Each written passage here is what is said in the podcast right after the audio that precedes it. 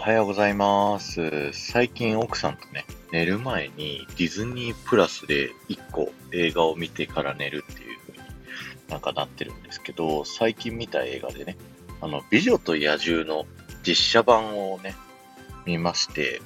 それがね、また面白かったんですよね。僕はね、昔に見たことあったんですけど、奥さんは初めて見るらしくって、で、この間、ディズニーランド、僕と奥さんで行った時に、美女と野獣の魔法の物語に載ったじゃないですか。で、あれがね、すごく、なんか、実写版の舞台、ダンスホールだったり、あの、ビーアワーゲストの食器のシーンだったりと、すごいね、こう、この間乗ったアトラクションみたいってね、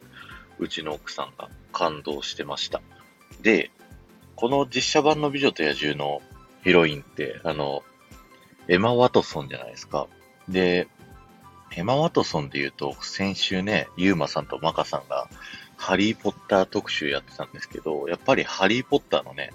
ハーマイオニーのイメージが強いですよね。だからなんかこの映画、美女と野獣なんですけど、なんとなく、あ、ハーマイオニー大きくなったな、みたいな。そんなね、風に感じるなっていう映画かなと思ってます。で、ちょっと前のね、副音声で紹介してた10分ズームガイドツアーっていうね、アトモスフィアが昔ワールドバザールであって、その時、あの、ディズニーランドのいろんな施設を紹介したり、ディズニー映画を紹介したりをする3人組のね、アトモスフィアだったんですけど、ちょっとね、それの、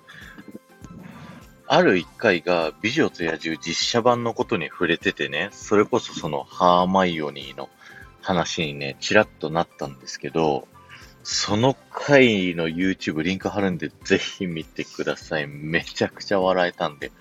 あのね、ディズニーでこんなことやっていいんだっていうぐらい攻めてる回、後で絶対怒られてるだろうなって思うんですけど。いや、この回はね、めちゃくちゃ面白かった。特に、オトワさんっていうバイオリン持ってる人の演奏がね、すごい攻めてるんですよ。だからぜひ見てほしいです。リンク貼っときますんで。えー、はい。今日は終わりです。ありがとうございました。えー3000コメントを目指してます。もうね、間もなく3000コメント達成しようということなので、えーこの放送が面白いと思ったら、ぜひコメントいただけると嬉しいです。そして、前回の配信から今回の配信まででコメントいただけた方のお名前をお呼びしたいと思います。たもちゃん、まかさん、ありがとうございました。えーおまけなんですけど、実写版美女と野獣のね、朝の風景のシーンで、あのね、あの女性の方が頭の上にね、なんか食器を乗っけてるシーンがあるんですけど、二人並んでて、右側の人のね、食器の並び方、隠れミッキーになってましたので、ぜひ探してみてください。ではまた。